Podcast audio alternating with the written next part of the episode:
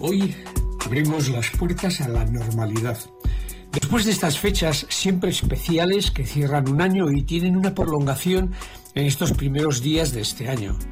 Y a pesar de que los expertos dicen que hasta el día de San Antón se puede decir Urte Berrión, las navidades ya han finalizado.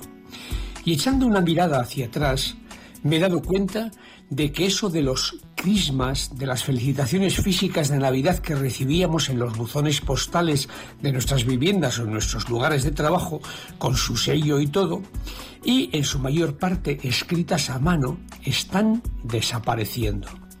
Postales navideñas con imágenes vinculadas a estas fechas recién finalizadas, con dibujos o con reproducciones de cuadros famosos, con paisajes nevados o con fotos de nacimientos famosos o curiosos, incluso esos crismas que nos indicaban que estaban pintados por personas singulares que los habían elaborado con la boca o con los pies.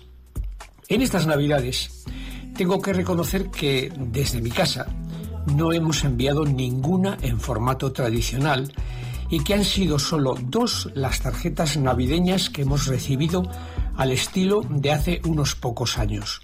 Una de la Asociación Hispanafoa y la otra una felicitación navideña de una persona que a este paso se va a quedar como un Robinson Crusoe solitario y creativo que personaliza la tarjeta navideña física con una historia, con un relato vinculado a la actualidad y que nos la envía desde Gorbey Aldea.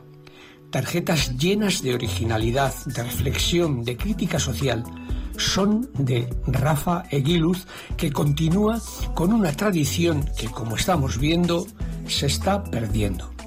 Cierto que ya la inmensa mayoría hemos optado por el uso de envíos de felicitaciones navideñas a través de los móviles, de los correos electrónicos y adjuntando un variado mosaico de oportunidades que están en los medios al alcance de cualquiera y sin apenas esfuerzo ni originalidad.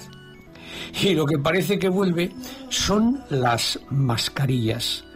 Qué pereza, pero necesarias. Enrique Ruiz de Gordo Ayalda.